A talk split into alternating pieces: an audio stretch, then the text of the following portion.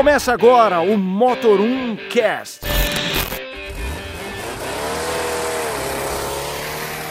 Senhoras e senhores, bem-vindo a mais um Motor 1 Cast. Eu sou Leonardo Fortunati E eu sou o Renato Maia do Falando de Carro. e estamos aqui para mais um, uma edição do melhor podcast sobre automóveis que você já ouviu. Tá bombando, hein? Tamo bombando, hein? Tá Tamo bombando bombando. na rede. Tamo bem.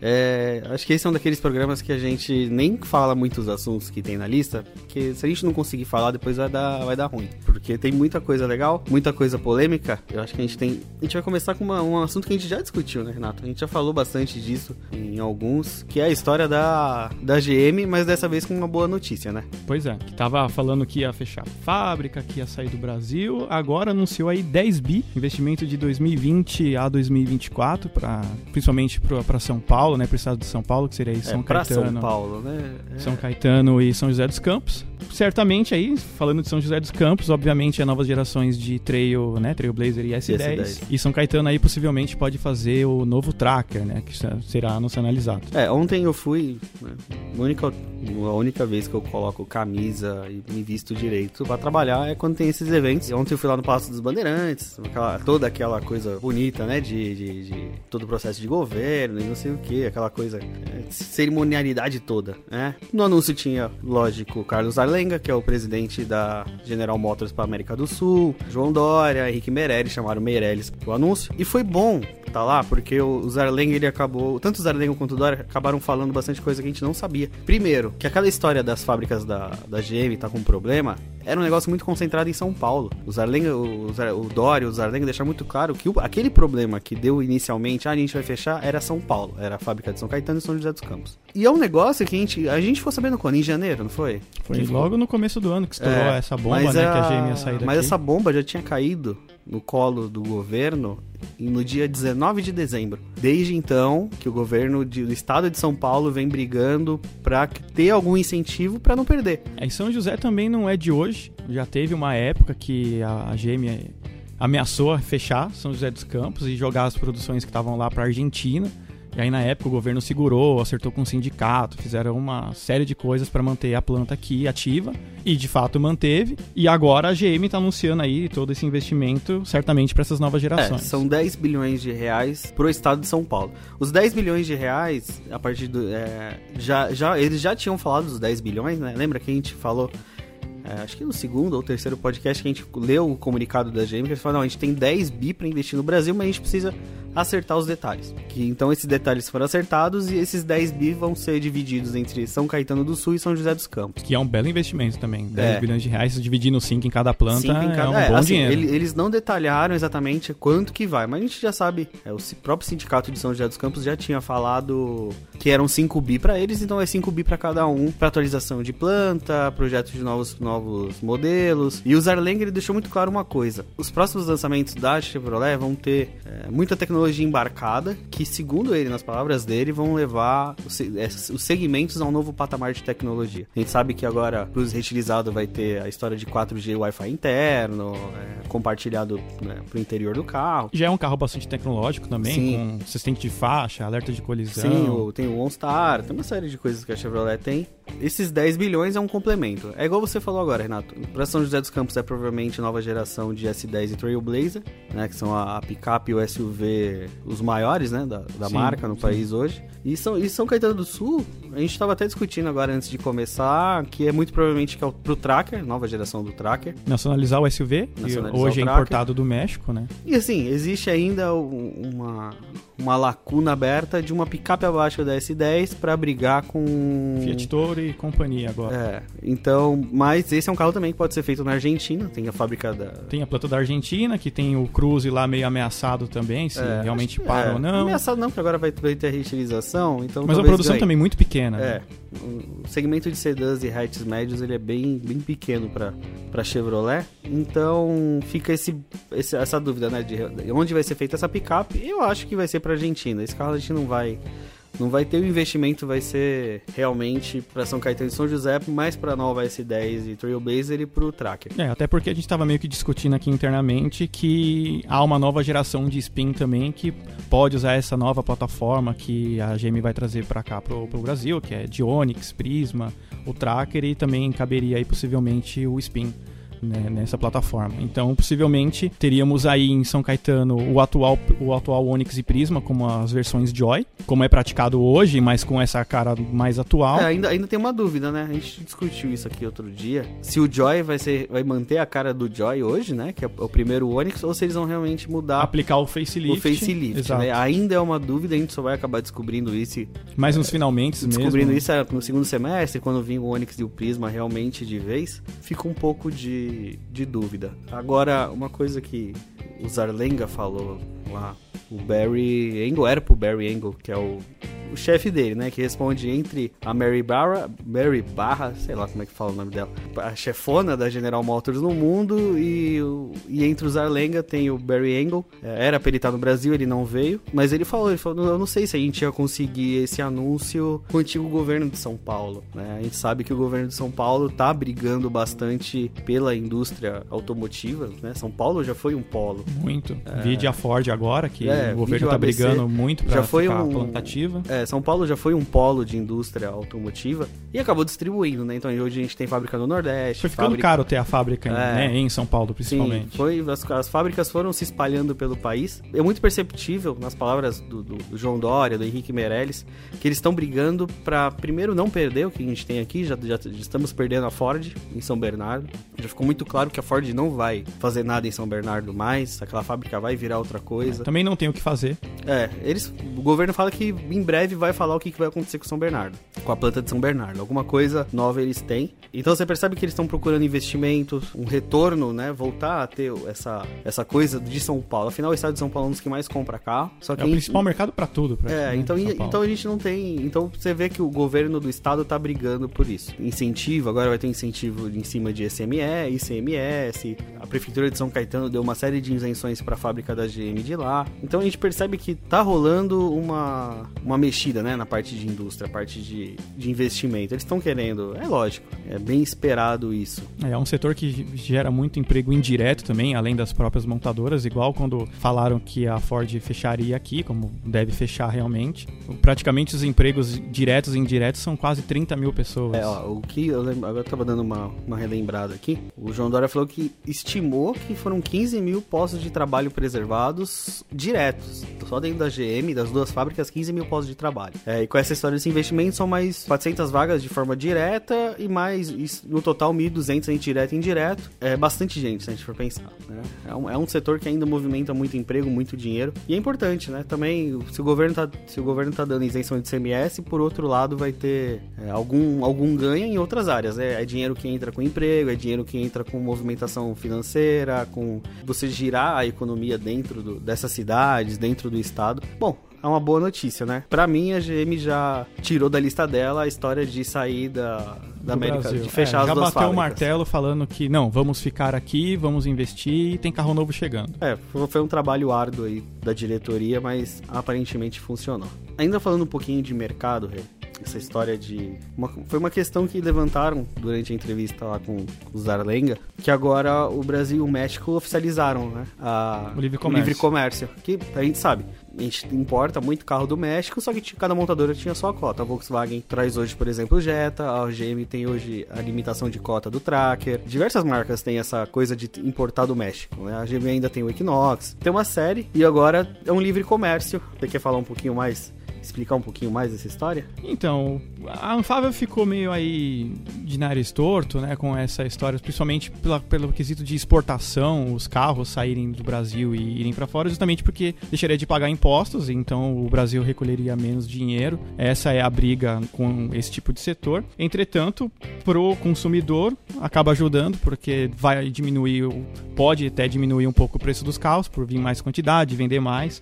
Uma própria GM agradece em relação ao Tracker que tinha a cota. Então tem uma série de fatores nesse sentido. Então, para o consumidor pode ser um ganho. Pro setor automotivo, principalmente no Brasil, é um pouco de perda de dinheiro, mas o fato é que é um acordo aí que estava sendo discutido há muitos anos, praticamente acho que desde 2002, se eu não me engano, que estava sendo discutido esse Isso desde 2002. esse livre comércio e só agora realmente fizeram isso. Com o tempo a gente vai descobrir se realmente isso vai valer a pena por ambos os lados, tanto para né, do consumidor quanto para o setor automotivo nacional, enfim, recolhimento de imposto, essa série de coisas. Pode chegar muito mais carro para cá, novidades que a gente não recebia. A própria Kia brigava muito com cota, não trazia o Kia Rio. Quem sabe, né, com agora esse livre comércio, alguns carros é, da, da sul-coreana que são fabricados no México cheguem para cá também. E, enfim, agora vamos ver o quanto o Brasil também vai conseguir exportar, se vai exportar mais ou menos para lá também e equilibrar esse imposto que vai deixar de recolher ou pode a recolher grande, ganhando a, mais. A grande briga que fala um problema voltando ao Zardenho, o que, que ele falou quando perguntaram disso foi que o Brasil tem capacidade de produzir para vender aqui dentro, para vender carro aqui dentro, e tem capacidade para mandar carro para fora tranquilamente, Exatamente. sem prejudicar. O problema o pro... é que produzir dentro é muito mais caro do que você trazer o carro. A carga fiscal, ele falou, o problema, eu não tô falando, não tô falando de carga, carga fiscal no carro pronto, tô falando da carga fiscal em cima da mão de obra. Exatamente. Você contrata, é imposto sobre imposto. É, você contrata o cara, você paga o imposto. Você compra o aço, você paga imposto. Você compra o plástico, você paga o imposto. Você põe, tem, termina o carro, você paga o imposto. Se for o problema é esse. É muito mais barato você produzir no México e importar do que você realmente fazer aqui. É por isso que vem carros muito melhores do que a gente exporta também. Né? Léo, vocês que o Motor 1 é muito mais ligado ao Anfável, o que, que vocês acham com, com relação a isso? Do que você falou, Renato. Todo mundo pode ganhar com essa história. Né? Você, o mercado ganha com uma um maior volume de produtos que podem entrar no Brasil, novos lançamentos. A gente sabe que tem montadora que olha muito para o México como uma fonte realmente de produtos para a gente, para o nosso mercado, mas tinha a, a limitação da cota. Diversas marcas direto falam para gente: ah, a gente é, quando você pergunta, ah, por que o modelo X não está vendendo tanto? E eles batem, ah, é, é, a cota, a gente não consegue trazer mais. O que acontece com o Jetta, acontece com o Tracker. É, toda vez que você pergunta para pra Volks ou pra GM, ah, mas pô, é um carro tal, não poderia vender mais? Ah, pode, mas a gente está limitado na cota. Mas o essa coisa da carga, acho que foi o que foi uma discussão que teve lá na, na, no anúncio da, do incentivo para General Motors. É, o governo abre mão de um imposto de um imposto aqui, mas ela ganha em outros. Ela abre mão do imposto de importação, mas ela tá ganhando no imposto na hora que o cara vai vender o carro, são mais carros nas ruas. É, você acaba também girando um ciclo, mais uma vez, de emprego, de. É uma cadeia, né? Pode gente... acabar saindo elas por elas, né? A é. carga tributária. A gente sabe que, que a indústria autom automobilística, em geral, é uma cadeia, né? Ganha o cara da autopeça, porque ah, o carro veio do México. Pô, mas o cara da autopeça, às vezes, vai fazer peça para aquele carro para repor aqui no Brasil. O cara que comprou o carro vai fazer manutenção com uma peça brasileira. Então, é, é algo positivo, na minha visão, pelo menos, é algo muito positivo. Essa abertura, essa final, finalmente essa abertura entre Brasil e México para a indústria. Então, eu vejo com bons olhos e pra gente, a gente só tem a ganhar. Agora, vamos ver como é que vai ficar realmente essa parte de carga tributária e espero muito que não prejudique a produção de modelos aqui. Exatamente. Pode correr o risco, como já até cogitaram uma época da própria Volkswagen, tirar a produção do Golf e voltar a ser mexicana. Sim.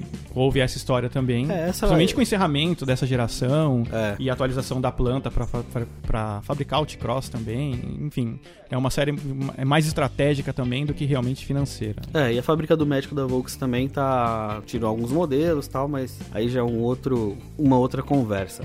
E agora uma pausa pro Drops do motorsport.com. Olá, amigos do Motor 1 Cast. Meu nome é Gabriel Lima, repórter do motorsport.com, e vamos falar agora um pouco sobre o Grande Prêmio da Austrália, primeira etapa do Mundial de Fórmula 1, disputada no final de semana passada.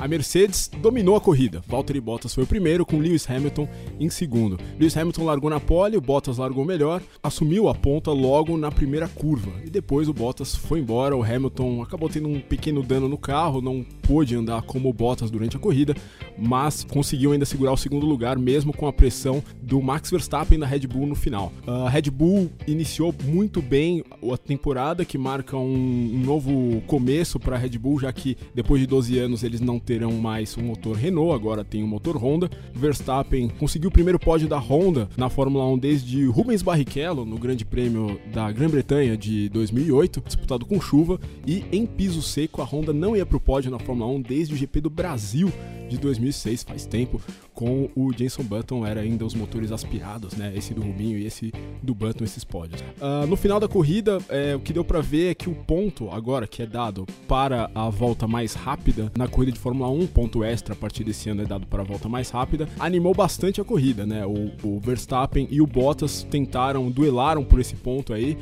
O, Bottas no final conseguiu fazer uma volta muito boa e conseguiu garantir, além da vitória, os 25 pontos da vitória, garantiu, garantiu também esse pontinho extra aí é, pela volta mais rápida. Quem decepcionou muito foi a Ferrari. A Ferrari, é, que liderou os testes em Barcelona, mostrou quase um, um ritmo muito ruim é, na, na Austrália. É, o equilíbrio do carro, segundo algumas análises, em superfície ondulada, como é a pista do Albert Park, é, não se comportou muito bem, não deu confiança aos pilotos e também devido a algumas soluções é, trazidas pela Ferrari para o GP da Austrália, a, a, o motor acabou sendo a, a, Ferrari teve que baixar o giro do motor porque ele estava superaquecendo e por isso velocidade final a Ferrari pecou muito em velocidade final durante o Grande Prêmio da Austrália. A Bahrein, por ser uma pista moderna e muito plana, vai ser aí a prova real da Ferrari. A Ferrari vai ter que andar bem no Bahrein, porque senão a Ferrari vai ter muitos problemas durante essa temporada.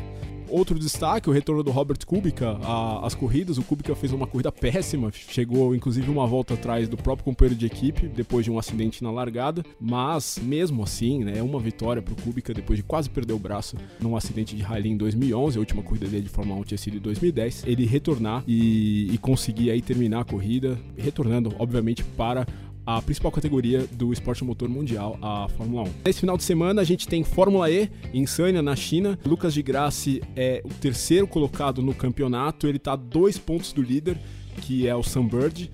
É, o Massa é, conseguiu um ótimo resultado na última prova em Hong Kong, é, foi o quinto, o melhor resultado dele é, nessa temporada da Fórmula E. Tem, vamos ter também os outros brasileiros, é, o Nelson Piquet e o Felipe Nasser, que vai fazer a sua terceira prova no campeonato. E é isso, por hoje é só, fico por aqui. É, acesse o motorsport.com para saber mais informações do mundo da velocidade. Um abraço. Falando em importado, Renato, você foi brincar no Velocitar, não foi? Pois é, você foi andar de RS4 uma vez, agora eu fui lá andar de série 3 nova, 330 aí. Confesso que eu fiquei com um pouquinho de inveja, não fui. É, você não foi, o Daniel que foi, né? Então, Daniel que foi. Enfim, ficou aí na saudade. Não, deixa o carro vir.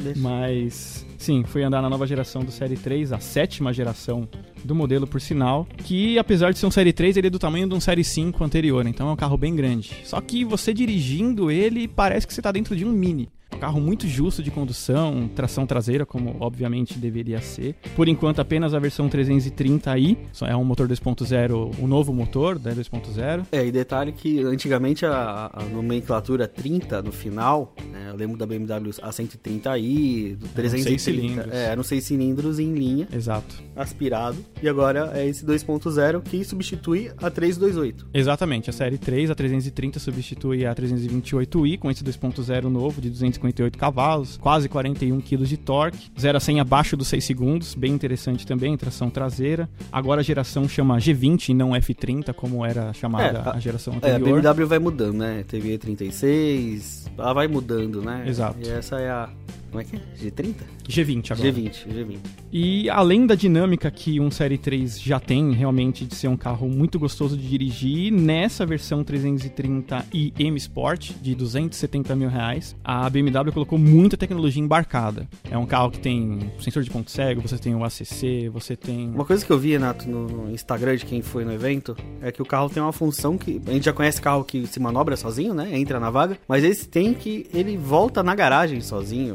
Exatamente. Ele grava os últimos 50 metros que você dirigiu e ele volta, ele manobra o carro sozinho para você. Ele sai de uma vaga, sai do, de uma via estreita, enfim, ele salva. Por exemplo, a... o cara que estacionou na. na, na lá, tem uma garagem, no meu caso, minha garagem tem carro que eu tenho que entrar, entrar do portão da garagem de ré até a minha vaga por não ter onde manobrar. Se eu apertar o botão, ele vai sair da vaga sozinho. Exatamente. Até o portão. Os últimos 50 metros ele vai salvar e vai manobrar. É, essa é uma função interessante aí para quem tem uma certa dificuldade. É um carro grande. Muito. Se ele ficou com uma, um tamanho de série 5 anterior, ele ficou um carro grande. É um carro grande. Então, bom, e vale também destacar as outras tecnologias a bordo, né, Renan? Sim, tem os comandos por voz, como eu tinha mencionado, você pode pedir literalmente qualquer coisa para o carro, você pode pedir para trocar a luz ambiente, você pode perguntar a temperatura em alguma outra cidade, ou um endereço por ponto de interesse, exatamente sem você falar rua em número, que a gente acaba nunca lembrando, mas sabe aonde você precisa chegar. E a gente andando na pista, a gente brincou literalmente até quanto a gente cansa cansasse com o carro. A gente andou bastante e a gente escutou muito o ronco do carro e é um ronco emulado. É igual né? o Golf GTI, na Exato. verdade tem também. Mas ele simula muito bem um ronco de quatro cilindros. Ele passa bem esse, esse ronco. Mas mesmo assim, na parte externa, quem ouve o ronco de fora também é um ronco muito bonito de se ouvir, um ronco mais encorpado de BMW mesmo. É natural, é um quatro cilindros, mas ronca bem. Ronca bem, os escapes são bem abertos. É, e dinamicamente, como todo Série 3, é um carro que é permissível no controle de tração, mesmo você andando forte, você percebe ela jogar um pouquinho, mas o controle vai te consertando. É um carro que deixa você brincar se você souber brincar com o carro. Literalmente é mais ou menos essa pegada que tem o Série 3. E é- eu acho que é esse ponto. A BM ela tava precisando inovar, melhorar em acabamento, eles melhoraram, porque o pessoal já tava criticando muito que era bom de condução, é, mas era mais espartano perto de um Mercedes. Então agora eles começaram a jogar refinamento pro carro, você nota realmente mais bem acabado, mais tecnologia, qualidade percebida realmente com o Série 3, sem perder a dinâmica que o carro sempre teve também, que na minha opinião, dos alemães é um dos melhores que tem. É, bom, pra você que tá, se interessou no Série 3, ele já tá à venda. Ah, ele começa em 219.950 na versão Sport e essa que o Renato falou, M Sport, 269.950. Bom, pra quem não sabe, o Série 3 era, é produzido em, em Santa Catarina, uma fábrica De Araquari. de Araquari. Não faz mais o atual, eles estão atualizando a fábrica. A partir de julho vão fabricar esse 330i. Aí depois motor flex, 320 só em 2020, né? Aí uma, uma, uma opção mais barata do Série 3. E pra gente que gosta do, dos 6 cilindros, se vier vai ser importado 340i. Provavelmente 340i M Sport. M Sport, é. E Ou abrir... 340i M, como vem em É. algumas versões. né? É, e aí pra, pra brigar no segmento ali de A3 Sedan, novo Classe A Sedan também é um carro que tá chegando. Novo CLA também, É. que deve chegar. A, a BMW vai apresentar um novo modelo agora em novembro, que é um Série 2 Gran Coupé. Que é um coupé de quatro portas, mas isso a gente fala quando o carro você É, tem tá mais detalhes. A gente tá chutando que essa 320, a gente tava discutindo aqui internamente, o Daniel até chutou mais ou menos aí perto dos 180 mil reais, né, a 320 nova, o que abre espaço aí para uma série 2 Gran Coupé a 150 mil, alguma coisa do gênero. Exato.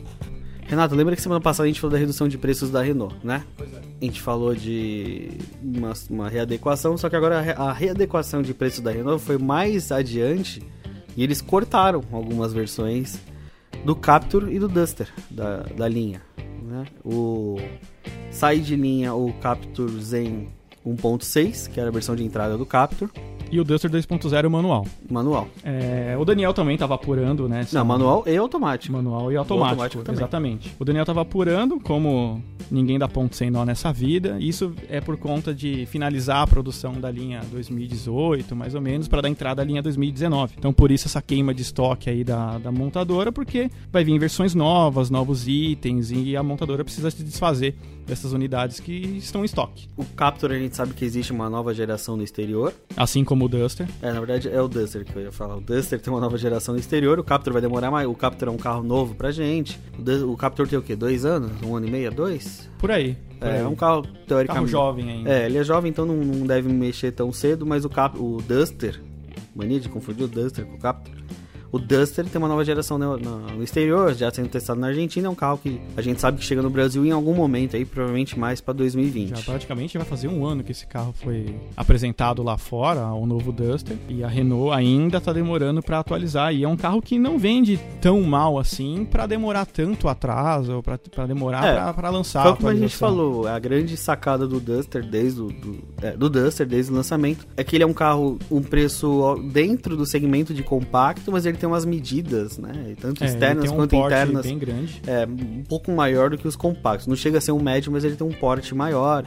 Interessa muito para frotista, interessa para quem precisa do espaço interno, para quem quer um carro robusto. O Duster ficou muito conhecido em ser um carro robusto para uso realmente. Muita gente usa o carro em situações quase extremas. É, o Duster foi o que mais fez sucesso depois do EcoSport como concorrente na época e só depois chegou essa galera de Creta Renegade, HRV.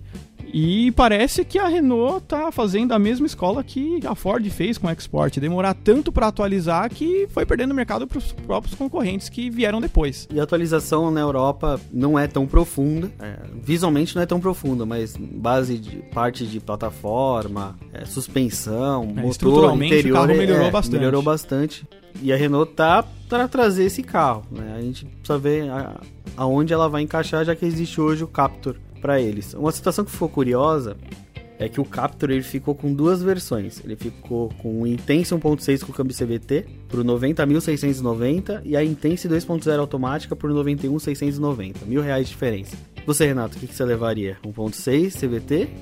Um motor com menos potência, mas mais moderno, com um câmbio CVT, que é mais moderno, ou o 2.0 que tem mais potência, com um câmbio automático de quatro marchas. Pois é, ficou, ficou difícil a situação, porque eu andei no Captur 1.6 CVT. Visualmente eu acho um carro legal, mas eu achei que poderia ser mais em- no quesito assim, de performance. O 2.0 eu nunca andei, pra ser muito sincero, mas eu acho que bebê por bebê, pelo menos a gente pega um motor um pouco mais forte. Eu acho que por mil reais eu levaria a versão top. Eu acho que pode ser até um pouco mais fácil, talvez na revenda. Principalmente por ser um motor maior. O brasileiro sempre gostou de motorzão. Talvez isso seja um quesito numa revenda um pouco melhor. É, como você falou, mil reais de diferença, fica difícil o cliente escolher ali o que quer. Um motor bom com um câmbio antigo ou um carro com um motor menor, mas atualizado, como você mesmo falou. Mas eu senti muita diferença. Praticamente o CVT é o mesmo que a gente tem no grupo, né? O grupo Renault, que é o Nissan também.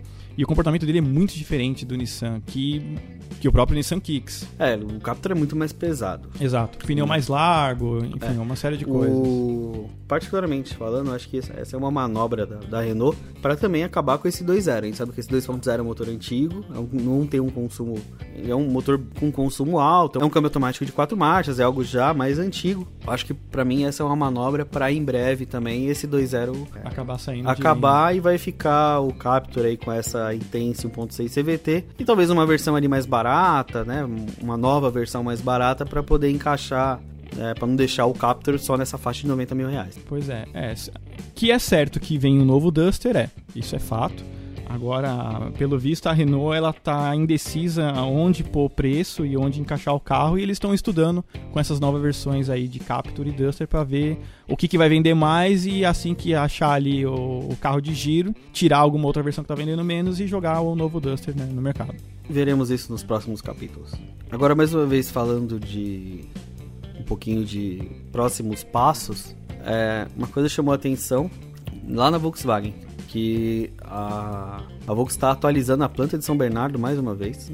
Assim, uma atualização rápida. Eles estão paralisados, eles vão ficar 12 dias é, sem produzir. Os funcionários de linha de montagem eles estão de, de, de férias, férias coletivas por Coletivas. 12 dias para uma atualização de planta para uma produção de um polo um polo cross assim dizer Sim, é, vai usar a base do MQBA Zero. É um anúncio aí que a Volkswagen deixou claro já que vai lançar um carro. Eles já vinham falando que iam lançar um carro abaixo do T-Cross. E na época todo mundo especulou, seria um novo CrossFox, vamos lançar um carro com um nome novo, com essa base.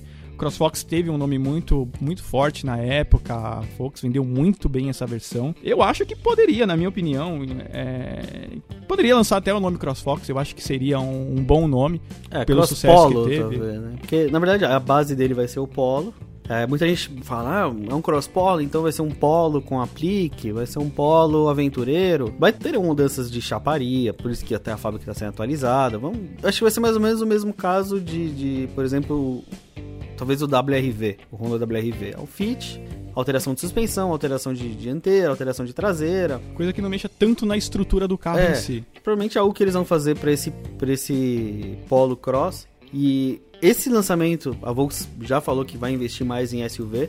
E esse lançamento explica, primeiro, a faixa de preço do T-Cross, começando em 80 mil reais, né, deixando ali um, um, Uma um gap, lacuna. é, uma lacuna em- abaixo dele.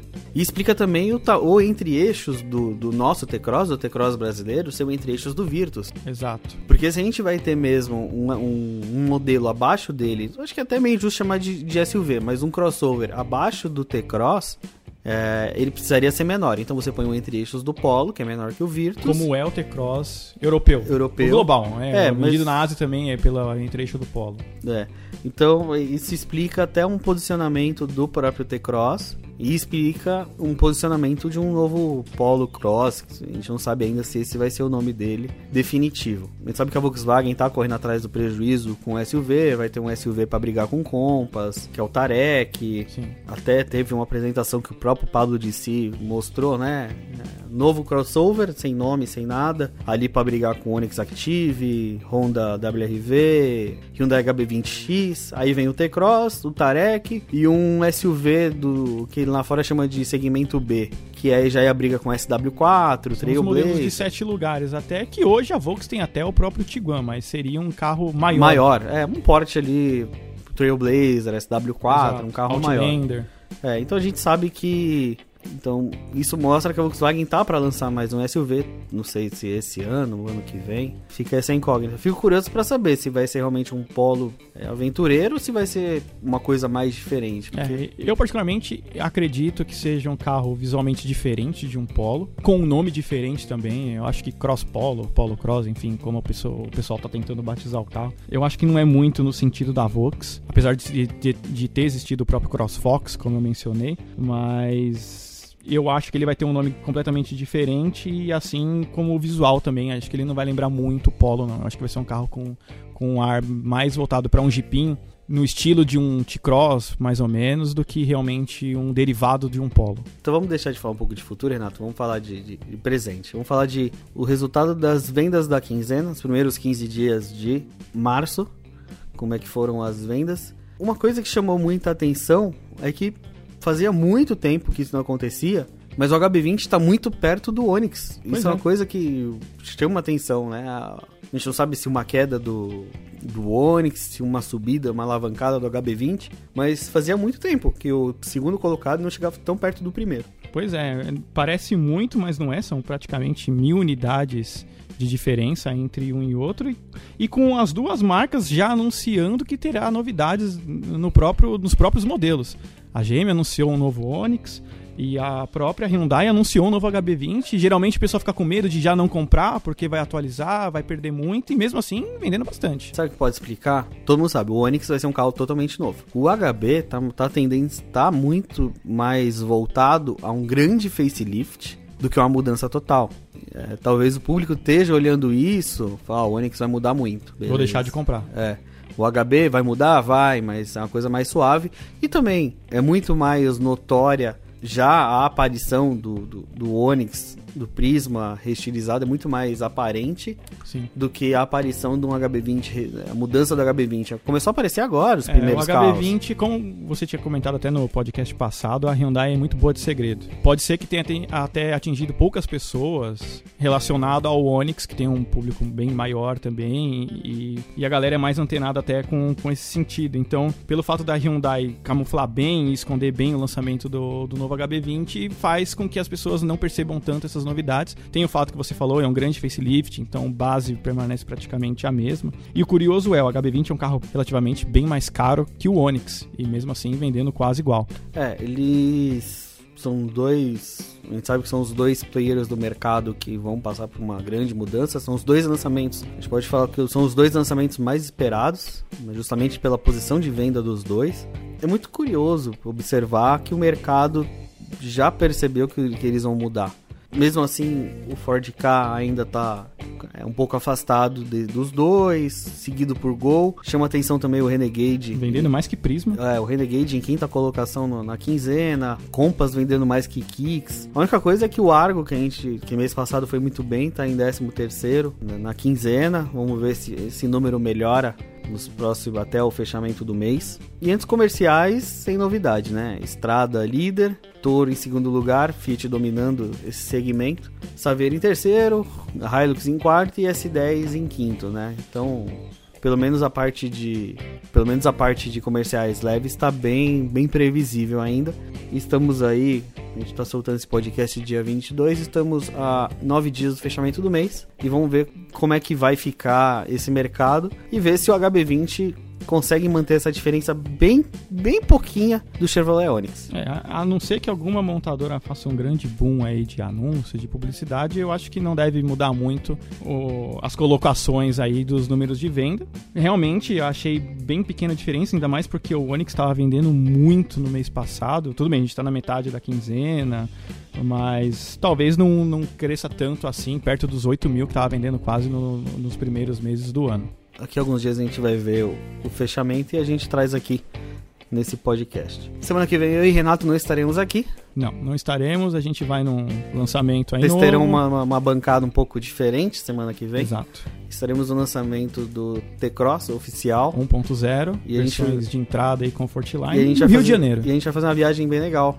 A gente vai contar, não no próximo, lógico, no, no outro podcast, essa viagem que a gente fez com o T-Cross. É, Vai ser algo bem longo, vamos rodar bastante. E a gente conta pra vocês no próximo. Fica ligado aí. Fica aqui meu abraço. Um abraço pra vocês, e pessoal que estão ouvindo aqui no nosso podcast do Motor 1, Acessa lá o Falando de Carro. no- youtube.com.br falando de carro, motor1.com aí pra vocês também ficarem atualizados. Isso. E a gente se vê numa próxima. Um Valeu, abraço. pessoal.